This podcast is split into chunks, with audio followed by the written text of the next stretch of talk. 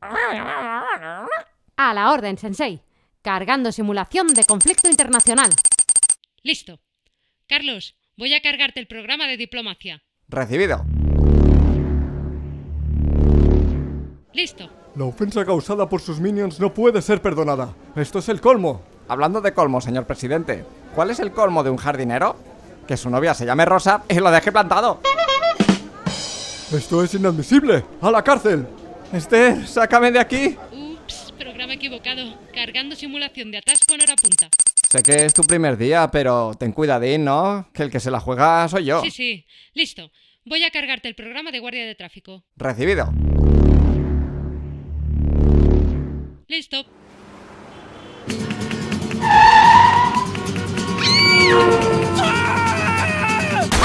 Esther, sácame de aquí, que la he liado parda. Ups. Simulación de situación peliaguda con animal carnívoro. Bueno, vale, pero esta vez ten más cuidado. Listo. Voy a cargarte el programa de supervivencia. Recibido. Listo. Necesito algo para defenderme y lo necesito ya. A ver, cojo esta herramienta de aquí, la junto con este mapache, lo oriento en la dirección de Saturno y... ¡Listo! ¡Ja! El arma definitiva. Un... ¿Banjo?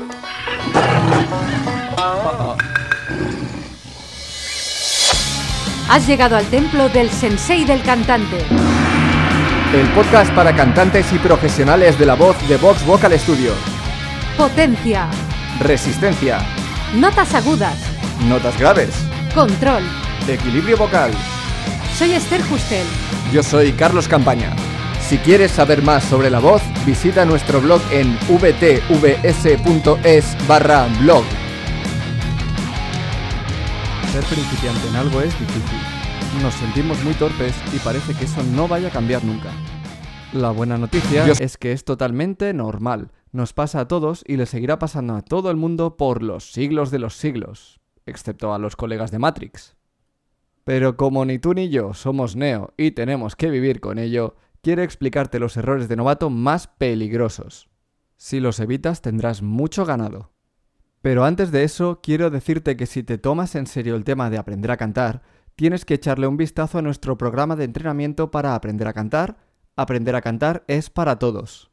En él te ayudamos a construir paso a paso una voz que puedas usar para empezar a cantar de la mejor forma mediante ejercicios especializados, utilizando un método de personalización de nuestra propia cosecha.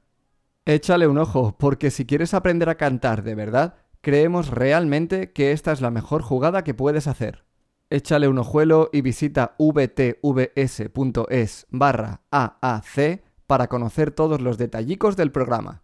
Y ahora pasemos a ver los errores más comunes y graves de todo cantante novato que se precie. Señorita Esther a la palestra. Muy buenas, Carlos. Te voy a hablar del error de novato número uno. Pensar que solo necesitas una cosa para cantar como quieres. Una respiración correcta, saber dónde colocar la voz, que tus cuerdas vocales cierren bien en todo tu rango, que tu laringe no suba. Algunas de estas cosas son necesarias y otras son inútiles. De las necesarias, ninguna va a hacer que cantes increíblemente bien de la noche a la mañana, y no se consiguen haciéndolas deliberadamente. Por ejemplo, si tu laringe tiende a subir, no es tan fácil como mantenerla baja a base de bajarla conscientemente. A veces sí puede ayudar para que tu cuerpo empiece a entender que la laringe no debe meterse en medio cuando cantas, pero eso es solo un primer paso. El objetivo real es que aprendas a utilizar tu voz sin que tu laringe entre en juego, en vez de estar luchando con ella para que no suba. Con el cierre de las cuerdas vocales pasa lo mismo. No tenemos que obligar a que se cierren haciendo presión. Ciertos ejercicios nos pueden ayudar cuando lo necesitemos, como el clásico voz de bruja. Pero de nuevo, el objetivo es conseguir que se mantengan juntas sin que tengas que pensar en ello ni forzarlas. Primero, porque ya te lo digo yo, no quieres estar pensando en todas esas cosas mientras cantas. Bastante trabajo tienes ya con cantar. Y segundo, no quieres ni sonar con una laringe baja ni con unas cuerdas vocales extremadamente cerradas. Error de novato número 2. Esperar resultados rápidos está bien, pero hay que esperar los resultados correctos. Como te comentaba al principio, cuando quieres aprender algo nuevo normalmente aceptamos que nos va a llevar un tiempo. Durante ese tiempo vamos a ser malos, pero con el tiempo iremos mejorando. Lo que me sigue sorprendiendo a día de hoy es que este pensamiento tan lógico sigue sin ser aplicado al aprendizaje del canto. La gran mayoría de los principiantes esperan cantar como un profesional en tan solo un par de meses de entrenamiento o incluso en solo unas semanas. La verdad es que entiendo el sentimiento, pero no hace más que perjudicarte porque es una meta irreal e inalcanzable que lo único que hará será desmotivarte y aumentar tus probabilidades de rendición. Dicho esto, si por ejemplo asistes a clases de canto, sí debes esperar resultados en la primera o segunda clase. Pero cuando digo resultados no me refiero a que de repente tengas un sonido profesional o que puedas cantar esas notas agudas con potencia y libertad. Me refiero a resultados más pequeños, por supuesto, no tan glamurosos, pero muy importantes y necesarios para conseguir eso que quieres conseguir con tu voz.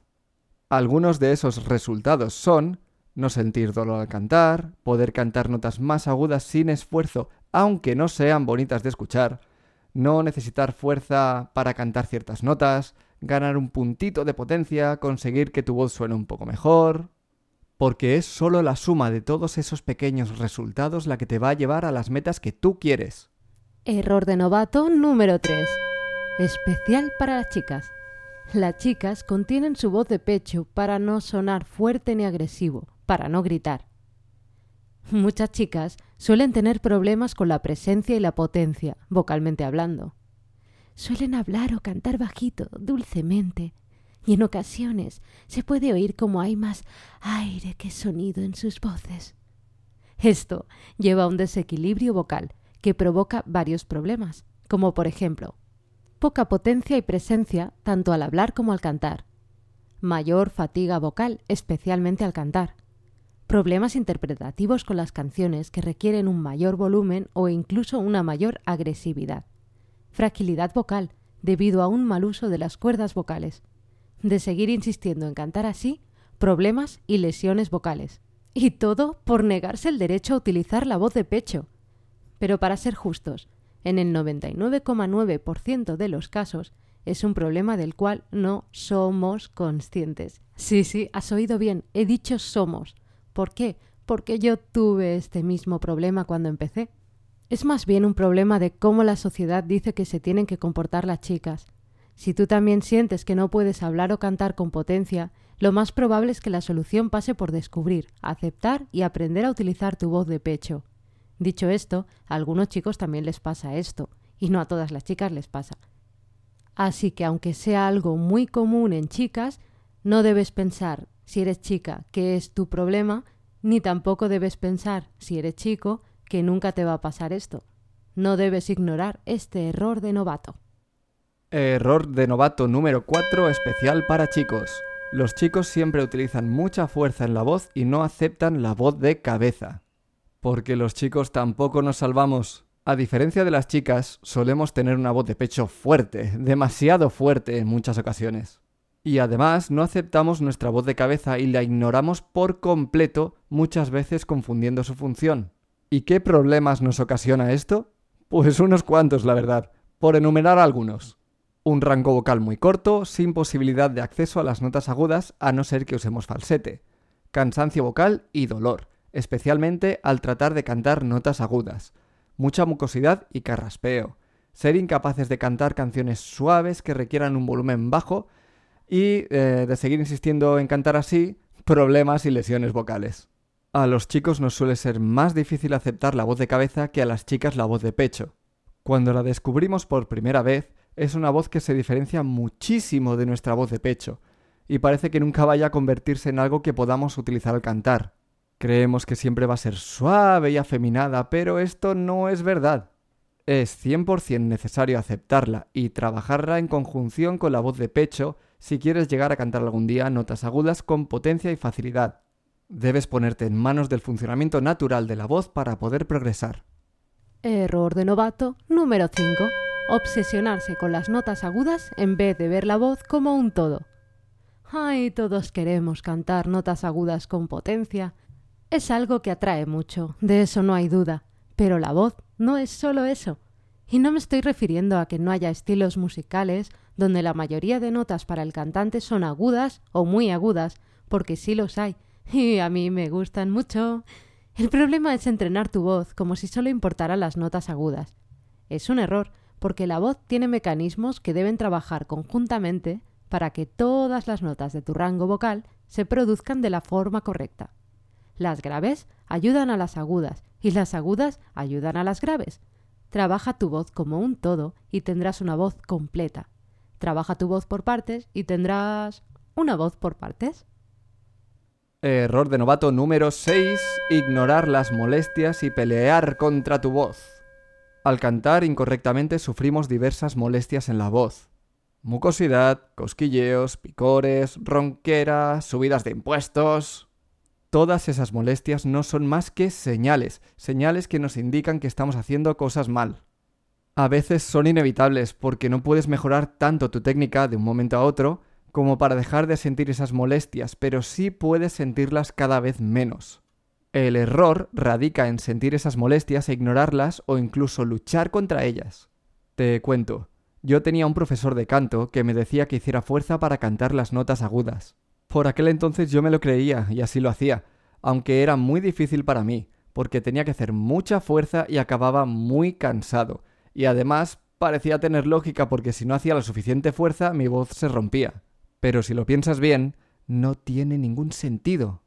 Si tienes que aplicar mucha fuerza para cantar esas notas, ¿en qué mundo puede pasar que aplicando más fuerza cada vez llegue el día en el que no tenga que aplicarla y se convierta en algo tan fácil como hablar? Pues ya te lo digo yo, en los mundos de Yuppie.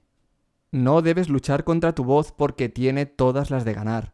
Tiene más probabilidades de ganarte la partida que cualquier casino. Error de novato número 7. Se necesita aplicar mucha fuerza para las notas agudas. Este error va muy ligado con el que te acaba de explicar Carlos. El instinto del ser humano es aplicar más presión de aire y más fuerza para vocalizar en notas agudas. Es un instinto que sirve bien como mecanismo de supervivencia, porque emite un sonido estridente que puede ser oído a mucha distancia. Pero como instinto de supervivencia que se precie, lo único que importa es salvar la vida y hacerlo ya, sin importar el futuro, por lo que no tienes en cuenta tu salud vocal. Tiene sentido. ¿Para qué quieres conservar tu voz si te va a comer una tropa de pollitos furiosos? Es mejor tratar de asustarlos y avisar a los otros miembros de tu tribu para que corran despavoridos. En resumen, lo que haces es gritar como un descosido. Pero esto es todo lo contrario que quieres para cantar esas notas. Para cantar, quieres un sonido que no sea estridente y que no reviente tu voz, y eso se consigue aplicando menos fuerza a medida que cantas notas más y más agudas. Al principio puede ser raro, porque el sonido que consigas será débil, pero con la práctica, ese sonido que está en equilibrio vocal va adquiriendo potencia y cuerpo, sin perder esa facilidad que conseguiste al principio. Hacer lo contrario es luchar contra tu voz. Error de novato número 8. Querer cantar como un cantante en concreto. Esto es un error por varios motivos. Primero, porque cuando un cantante canta no tiene por qué utilizar la mejor técnica. Esto es así porque a veces se sacrifica la técnica correcta en favor a la canción, dependiendo del estilo del cantante, del estilo de la canción que esté interpretando y de la situación en la que se encuentre ese cantante. En contrapartida, si tomas como referencia una grabación de estudio de ese cantante, puedes estar escuchando cosas que no son reales, como por ejemplo corrección de la afinación, efectos para modificar las frecuencias de la voz, y no sabes cuántas tomas ha grabado para hacer solo una frase del estribillo. Puede que la haya cantado 100 veces y se haya quedado con la mejor, cosa que tiene todo el sentido del mundo para la grabación, pero no para que te compares con él o con ella. Segundo, porque no por el hecho de ser un cantante famoso o un cantante que te guste tiene que ser bueno técnicamente. Hay muchos cantantes técnicamente malos que son muy buenos cantantes por cómo cantan canciones. Eso te ayudará a tener buenos referentes de intérpretes, pero no te ayudará a tener buenos referentes técnicos. Tercero, cada voz es diferente, y el sonido de la voz de un buen cantante no tiene que ser el mismo que el sonido de tu voz. Y cuarto, en relación al mismo error, tienes que tener cuidado de no querer cantar canciones para las que aún no estás preparado. Es muy bueno verlas y trabajarlas desde un punto de vista técnico para aprender y mejorar, pero si no tienes el nivel suficiente para cantarlas vas a acabar fatigando tu voz y retrocediendo tu avance vocal. Error de novato número 9. Para cantar mejor hay que tener mucha capacidad pulmonar. Ay, hemos dedicado artículos y episodios de este podcast al tema de la respiración y a la cautela que tienes que tener con los ejercicios de respiración. Lo voy a decir una vez más. El problema casi nunca es de respiración. Y en relación a los errores número uno y dos, no puedes esperar mejorar tu voz si consideras que la respiración es lo que te llevará a la salvación vocal. Si te quedas sin aire al cantar, el problema que seguramente estás teniendo es que tus cuerdas vocales no se juntan, por lo que cantas con un sonido muy airoso. Céntrate en cantar sin ese exceso de aire y podrás aguantar frases más largas sin necesidad de aumentar tu capacidad pulmonar. Si quieres saber más sobre este tema, necesitas escuchar el episodio número 5 de El Sensei del Cantante. Error de novato número 10 creer que saber exactamente qué pasa a nivel físico en la voz en cada momento te va a ayudar a cantar mejor. Me declaro culpable, señoría. Saber qué ocurre en cada momento con la musculatura de tu voz, qué hacen las cuerdas vocales cuando cantas notas graves o agudas. Todo eso es muy interesante, pero un conocimiento extenso de tu aparato fonador no te va a hacer cantar mejor. ¿Realmente necesitas saber cómo funciona un coche para conducirlo? ¿Realmente necesitas saber cómo funciona tu televisor para utilizarlo?